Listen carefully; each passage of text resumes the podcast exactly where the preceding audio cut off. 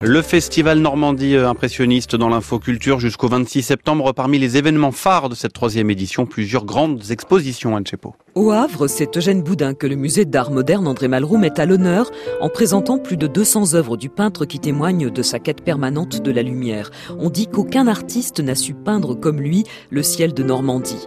À Rouen, le musée des beaux-arts présente Scène de la vie impressionniste. Pour la première fois, une exposition est consacrée aux portraits chez les impressionnistes. Sylvain Amic, directeur du musée des beaux-arts et commissaire général de l'exposition. On a l'impression toujours que ce sont des artistes seulement du plein air et du paysage, mais ce sont des artistes qui ont peint la vie, la vie dans toutes ses dimensions.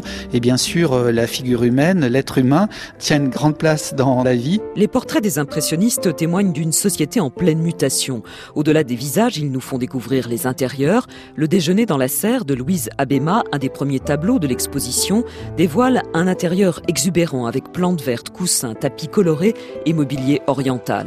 Les impressionnistes ont peint leurs enfants, leurs épouses, leurs muses, leurs amis et des marchands ou des peintres dont ils étaient proches pour mieux s'affirmer sur la scène artistique. En 1872, Édouard Manet fait le portrait de Berthe Morisot au bouquet de violettes. C'est un tableau d'une très grande franchise où l'audace du pinceau l'emporte sur euh, toute autre considération. On voit euh, des ombres et des lumières qui sont posées avec une très grande modernité. C'est ce que feront plus tard euh, les fauves ou ce que feront plus tard les cubistes. On est vraiment dans un tableau extrêmement radical.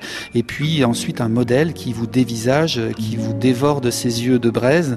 On a vraiment un tableau qui est extrêmement direct et qui renvoie le spectateur à une relation qu'on sent passionnée entre les deux artistes. Les impressionnistes captent aussi des moments très intimes. Dans Oli, l'italien Federico Zandobeneghi peint une jeune fille au repos, instant volé d'une grande sensualité.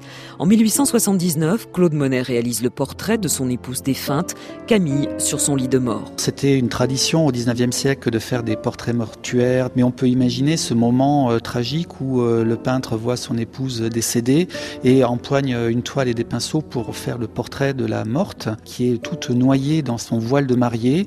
On a l'impression de voir une sorte d'Ophélie et c'est presque déjà les nymphéas 20 ou 30 ans euh, avant les premières toiles euh, représentant l'eau et les herbes noyées au fond de l'eau. Au total, une centaine de peintures, mais aussi des sculptures, des dessins, des pastels et des photographies sont à découvrir dans cette exposition. L'infoculture avec euh, Anne Chepo.